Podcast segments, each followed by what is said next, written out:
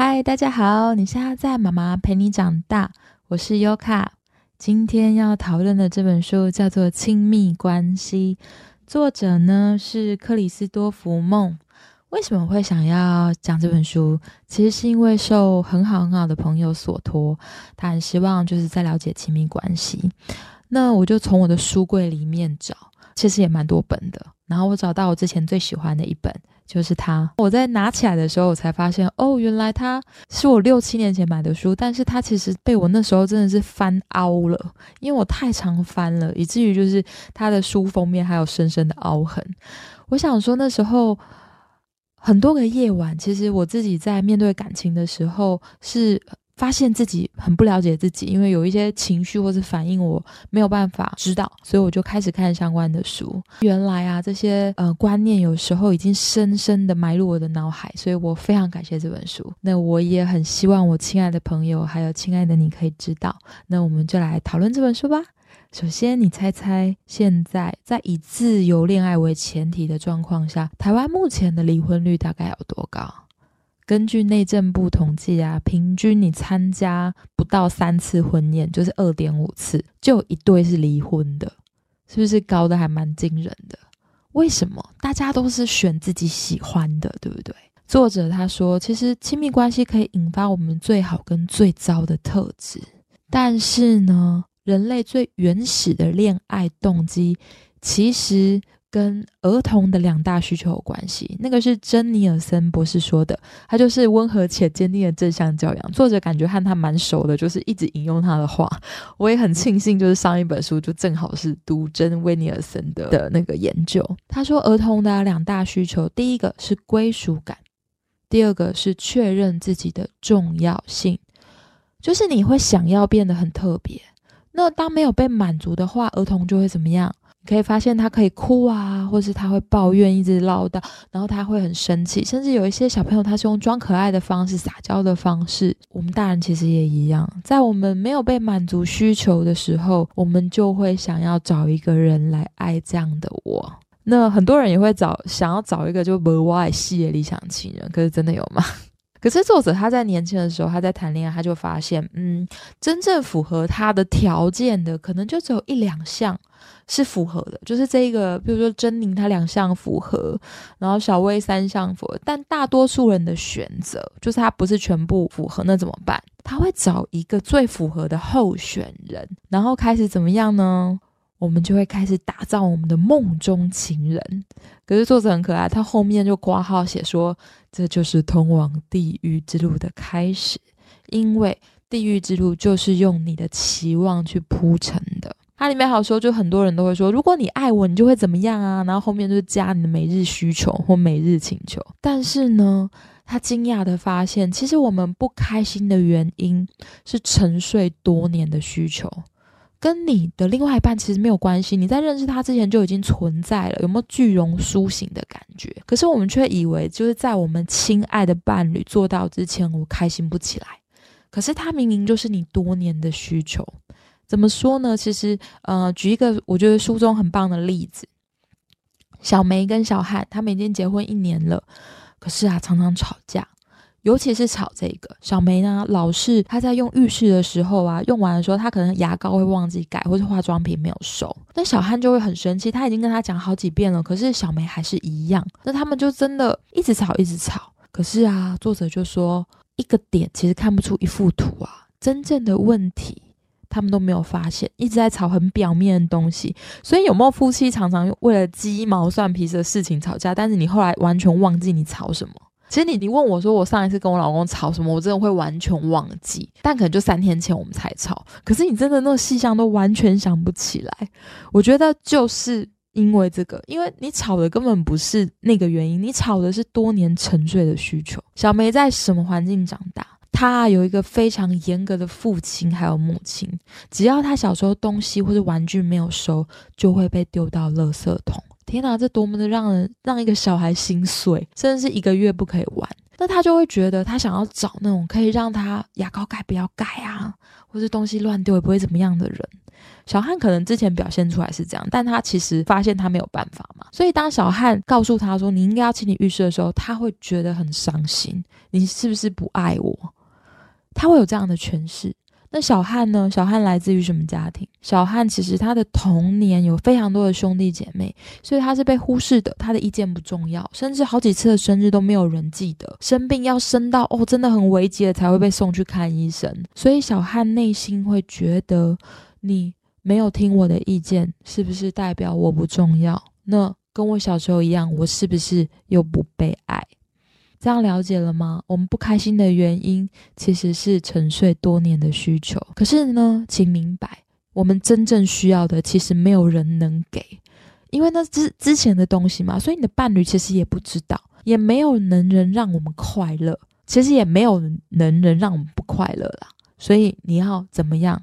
你要再重新觉察，那因为有这个，我不知道是不是这个观念呢？我那时候其实我在三年前，我历经了一个人生最低潮，因为我很期盼我的第一个孩子，就是现在的行星，他非常的健康。可是呢，那个时候我做了一个血液检查，医生他是劝我要把它打掉的。那个时候，行行大概已经三个多月，我已经微微的感受到他的胎动，而且我听过他的心跳了。可是医生说，他这个孩子长不大，而且甚至会早夭，然后还要一直吃药，他会没有任何长大的特征，他是一个染色体变异的小孩，有可能。我当然短时间没办法接受，我就再去做羊膜穿刺，我希望我可以得到真正的鉴定报告。可是我在等羊膜穿刺的报告出来之前，还有三个礼拜。天呐，那三个礼拜对我而言是多么的难熬。其实我几乎每天哭了，虽然外表看不出来，但是我真的就是关在房间里一直哭，就是大概哭个一个小时，我开我才可以正常的活动的那一种。可是我就觉得再这么下去我不行。然后那时候在学校当老师，那有假日，所以我那时候就想说，OK，好，全世界就只有我自己可以知道让我怎么样快乐起来，所以我要为我自己做一件事情，我就在。我们学校春假的时候，我就订了海边的饭店，我就直接去住了，因为我知道，就只有我可以让我自己平静下来，所以这个真的很管用，因为你自己最知道自己需要的是什么。那我们都说要重新觉察，觉察是什么？就是你要感觉跟观察，即便你生气、愤怒都可以，但是你要知道，那可能会是你多年的挫折跟失望，所以外求没有用的。如果你一直求，就是外求你老公应该要怎么样爱你，或是你的伴侣应该要怎么样爱你，当他做不到，其实你就只是加强你不被爱或不值得的信念，因为你又在外求，所以你就没有再回到自己，你没有找到内在的力量。可是。如果我们就是用一直自己诠释的方式一直去爱，其实我们不会增长。一般来说，我们经历过亲密关系的浪漫期之后，你会发现，你不再觉得你的老公或是你的伴侣是一个呃神队友，或是英雄，或是理想情人。但是要捡他该死的脏衣服的却是你，这是作者说的，我觉得很可爱。所以我自己在结婚的时候，我也是常这样，就是诶，我的剧本不是这样演的啊，我的老公怎么会这样？那你要重新找吗？当然不是啊。可是很多人在幻灭的时候会怎么做？作者说，当浪漫期过了，你感到说，哎，你当初的人设就不是这样啊，你感到失望、愤恨，就代表你现在要进入的是第二个阶段，就是幻灭。那幻灭一般人会怎么做呢？根据珍尼尔森，他对于小孩的观察，就是第一，其实大人也是啊。第一，你会引起注意，就是看我，看我，你要讨关注。第二就是权力斗争，你可以跟他争输赢，或者是你就直接拒绝他，我不要。然后如果你都没有得到的话，你就会怎么样？你就会产生报复心理，可能啦，就是你伤害我多深，我要伤害你多深。或者是有些人就是自我放逐了，他就说哦我不重要啊，就这样子。在权力斗争的时候，其实双方都努力想要看起来很有力量，可能我们会用冷战呐、冷嘲热讽、翻白眼。然后或者是直接带孩子去另外一间房间，然后或者直接大吵大闹这样的方式，为什么呢？因为我们不想要去面对真正的事实。一旦面对，新的旅程就开始了。可是为什么不面对？因为面对非常的痛苦。你面对你会心碎，那个心碎就是你会重新经历你小时候没有被满足的需求。你可能会觉得不重，自己不重要。你会觉得自己被遗弃，自己被忽视，或者是自己就是爸爸妈妈口中说的真的不好的孩子，但是其实不是的。那个痛苦它也不会消失，它在你心中很久了。它告诉你说：“OK，现在是要负责的时候。”它终于浮出意识表层了。我自己在按摩的时候啊。其实我有一个很好的按摩师，我们会常常聊天。然后有一次就是我的，嗯，就是生完小孩，我真的太累了，我就麻烦他帮我通一下。他说他完全没有使力哦，可是他一按我的手臂的时候，我非常非常的痛。然后我就说到底怎么会这样？我也知道你没有你没有出很大的力气，可是那个按摩师啊，他就跟我讲说不通则痛，是不是这个概念？就是为什么你会那么痛？因为这件事情你没有通。所以你现在可以开始想了，但是生气远远比承受心碎要简单的太多了。所以我们吵。现在有一个好方法，就是你在权力斗争的时候，你开始觉得你不应该这个样子的时候，在跟伴侣吵闹的时候，我们要去想，此时此刻我到底想要得到什么。像有时候我就常常会觉得说，嗯，其实我是希望我老公觉得我自己很重要。可是你要了解，就是当你发现你不需要他来证明你很重要，你自己知道你是一个重要的人的时候，你的疗愈就已经开始了。作者会问，再加问两句，就是你愿不愿意放下这个期望？或者你愿不愿意找回内在的力量，重新安顿自己？就是我们之前所说的，就只有我自己可以让我知道能让我快乐起来的方法。那我自己还有在补充啊，就是我还会再多问一句，诶，我会想说，如果这件事发生，比如说我跟我老公吵架，一个被爱足够、感觉自己很有价值的人，他会怎么做？他会说什么？有没有听过一个故事，就是？老婆说：“你应酬喝的醉醺醺回来了，我真的是很衰，我嫁给了一只猪。”然后那个老公怎么说？如果老公可能自尊心比较低，他就会说：“你这样骂我是猪，可能就跟他吵。”可是那个老公说：“哎呦，好可怜哦，美女跟猪结婚啊，那猪先去睡了。”那老婆啊就笑笑出来了，就也生不了气。所以有时候真的是我们自己的期望啦。好。那你要如何确认你已经放手了？就是你放弃你的期望，你可以对自己的期望负责任。比如说，像我就觉得桌子要擦两次，地板要擦两次啊。可是我老公就觉得擦一次，然后就觉得擦两次是我的需求，所以我做，对不对？OK，好，你有没有放弃期望？其实你看你的伴侣就明白了，就是你们之间我们爱交流，他有没有放松？那如果你发现你们之间有爱跟放松，作者说。你就做到了，可是如果没有的时候，就是再加油，因为你还没有真正的放手。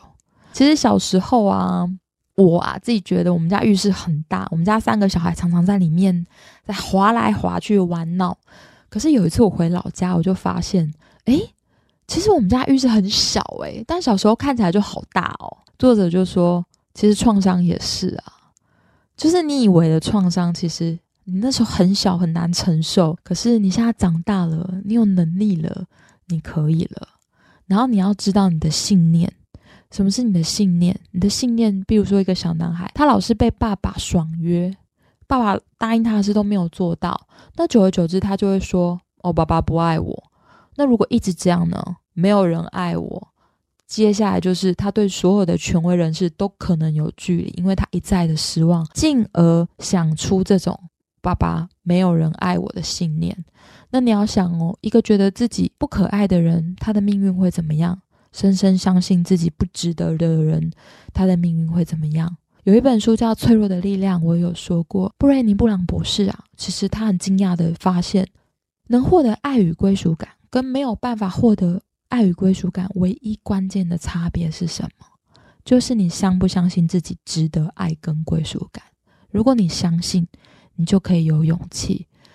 作者还有提提供他小时候的一个案例他说他小时候把一个狗链弄丢了，就被爸爸打耳光，然后还骂了一个多小时。他说他非常的伤心。可是呢，他几个小时之后就在外面跑来跑去了。这在小孩子当中非常常见，就是嗯，他好像忘记了。可是好了吗？真的好了吗？但是新的创伤其实还没有痊愈，它是埋藏在自己潜意识里面的。那你的信念就会告诉你说：“爸爸不爱我，我要跟他保持距离。”作者就这样发现了，而且他只有跟权威的人士就保持距离。所以我发现他蛮常举爸爸的例子。我们哪都依想法而活啊？什么叫依想法而活？如果你的信念是你会是一个成功的人，那亲爱的，所有的失败它都可以帮助你成功。那如果你的信念是你是一个卤蛇，你是一个失败的人，你获得再大的成功，你都觉得你还是失败，还是不够。所以呢，亲密关系为什么那么重要？因为它可以重新唤起我们的伤痛，重新的在疗愈。你可以得到第二次机会。那之后你就会发现哦，其实我跟我先生，或是你们两个之间，都有相同的痛苦，因为。当你发现了，你就会知道痛苦可以帮助我们成长，摆脱我们目前受到的限制。你知道吗？就是身体受到伤痛，它会尽力的自愈嘛。可是心灵也是一样的哦。所以亲密关系它就是呼唤旧伤的最佳环境，也是治愈的最佳环境。我最近还发现，就是当我看到我老公的唠叨啊，就是哎，你怎么没有用这个啊？你应该要怎么样方式去解决？他是真切的希望帮忙我解决这个问题，不是我以为的，就是你这样子说我是不是我不好？以前我会这样跟他吵，为自尊而战，但是我现在就是没有了。当我那一天真的是清楚的看到我老公是的背后，他是因为想要解决这个问题。我在他唠叨或者他态度不是很好的时候，我很诚挚的看着他的眼睛说：“谢谢你。”我这我那时候我就知道我已经成长一步了。虽然说你还是会吵架，我觉得啊，就是不可能，就是你之后就不会吵。但是至少你在这个方面你真的成长了。而且很奇迹的是，我老公听到这句话之后，他就好，然后他就真的就没有再说了。然后之后我们又可以相处的非常的愉快，他甚至还会帮我做其他的事情。所以。这个就是疗伤之路，不要不敢爱呀，我们可以继续下去。作者还有提到，就是人类有一个倾向，很奇怪，他说对事情的反应啊都很急躁。事情其实没有好坏，好坏是我们自己决决定的。就像说，有人忘记拿衣服去洗这件事情，其实不是好事，也不是坏事，他没有做对，也没有做错，因为啊，这个状况它不等于一个问题，他也不是罪人啊。只是你怎么样去诠释它？你怎么样去诠释它？作者说，唯有你放下你的立场跟应该，就是立场，就是你坚持你一定是对的，你就可以找到和谐的路。你就算要离开这段关系也可以，但重点就是你要放下立场。举一个例子来说。明明就是一个蓝白色的帽子放在桌上，可是你那一面看到是白色，你老公看到那面是蓝色，你们就一直在吵说这到底是蓝色还是白色的帽子。可是如果你能绕过去，站在对方的眼睛看事情，你会发现你得到一个真正的事实，就是嘿，它是一个蓝白色的帽子。你就可以找到真正的事实了，所以我们真的不用坚持是自己是对的，他有可能也有自己辛苦的地方。重点是，我们要为自己的痛完全负责，完全负责就是你要可以去面对痛苦跟心碎。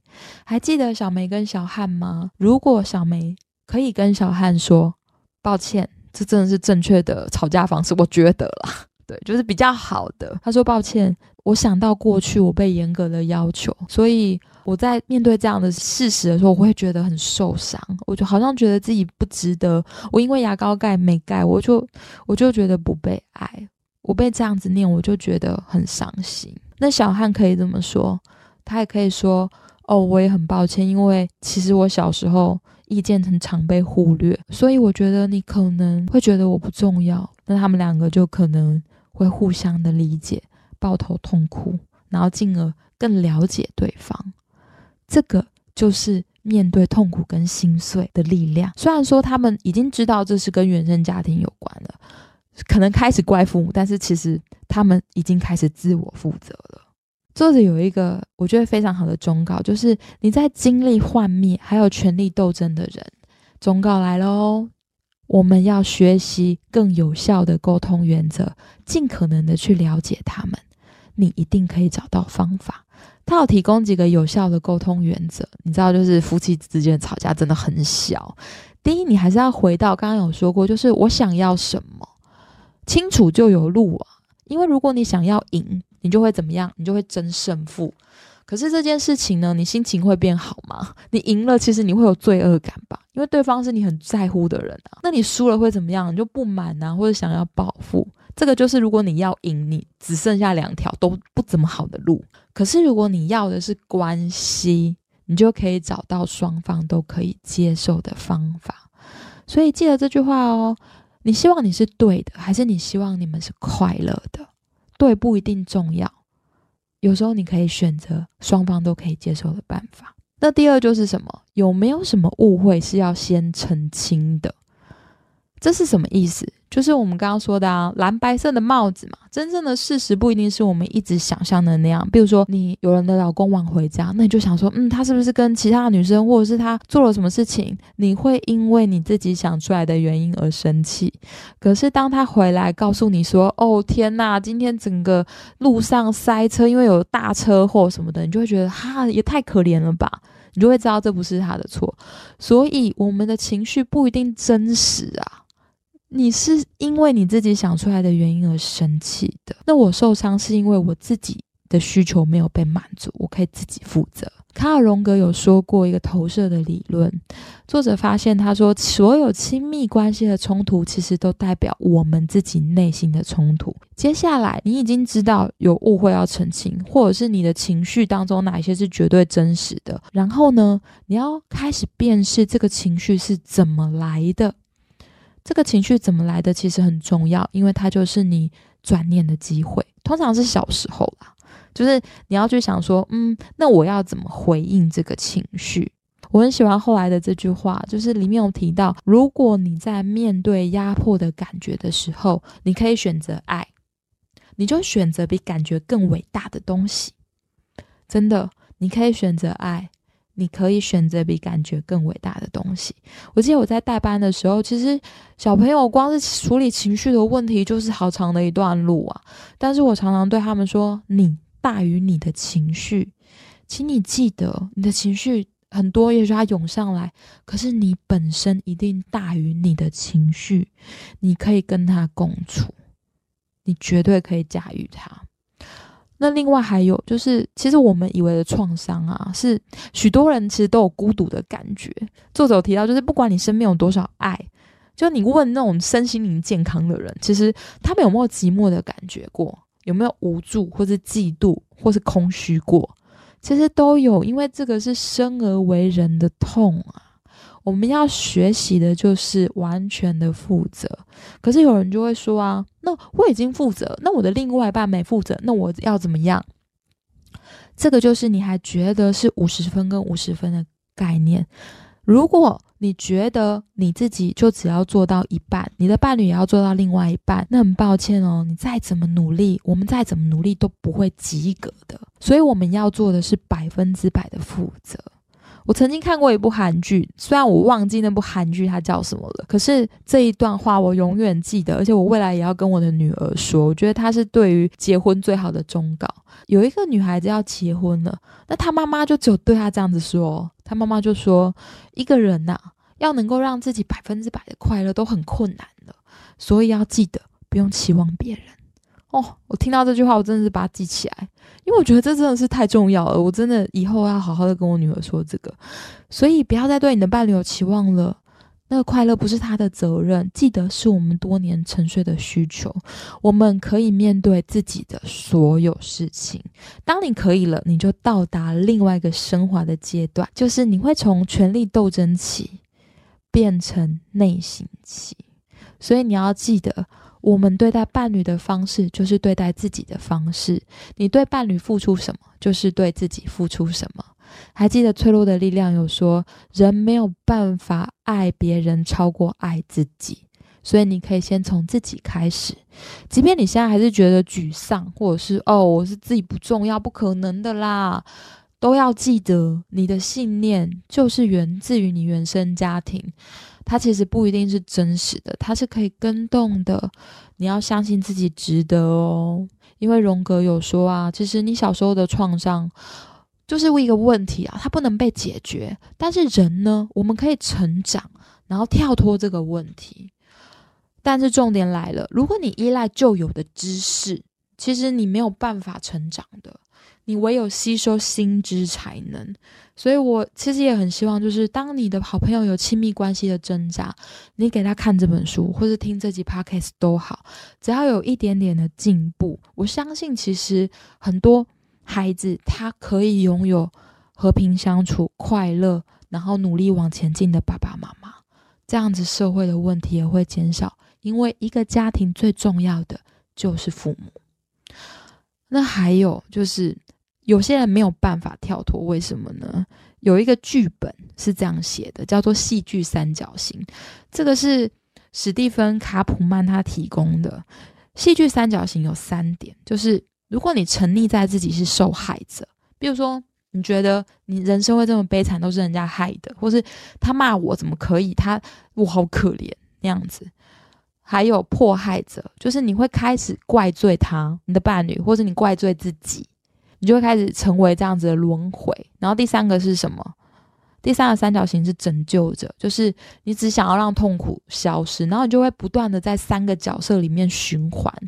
可是老实说，这三个观点就是受害者、拯救者、迫害者，你都不能够解决问题，因为它可能是你的投射。我自己觉得，除了这些角色啊，女生很辛苦啊，你还有媳妇的角色、女儿的角色，这样那个妻子的角色、妈妈的角色，我觉得在角色里面太多应该，你都没办法自由。我自己的诠释是这样子，因为你离真实很远，没有真实就没有自由，也没有爱，它是有条件的爱。你真的要好好的去认识自己，但是同时你也要知道，就是你可以选择跟不选择。亲密关系啊，不是宗教啦，它其实你你们之间有不能解决的问题，你的老公也不会是一个罪人，他就是。他就是这样子的人，也不用过一辈子。所以亲密关系不是去留的问题，重点是这个指标哦，就是你要去衡量你到底要不要继续下去的指标，就是怎么样的选择才可以让我们了解真正的自己。我再说一遍，我觉得它很重要，就是你要不要去留，是你要怎么样选才能让你了解真正的自己。你越接近真实，你就可以看得见阳光。其实我觉得，不管你跟 A 先生结婚，是 B 先生结婚，C 先生结婚，我们内在如果有伤痛，或是还没有痊愈的地方，其实你都可以吵啊。你跟他吵吵不一样的东西，你跟 B 又吵不一样的东西，C 也吵不一样的东西，但是到头来都是一回事，就是你到底觉不觉得我重要？可是因为你都一直要别人满足。那可能就没有办法，所以记得哦，你要为自己完全的负责任，学习有效的沟通方式，然后你要选择可以让你了解真正自己的关系，自己要不断的往前进，百分之百的负责。因为亲密关系就是我们通往灵魂的桥梁，你一定可以获得幸福。我自己是这样诠释的，希望大家都可以改变这样的观念。然后，即便你像小朋友一样重新开始学习，都很好。你只要有一点一点的进步就好了。我们一起加油！下一本书再见喽。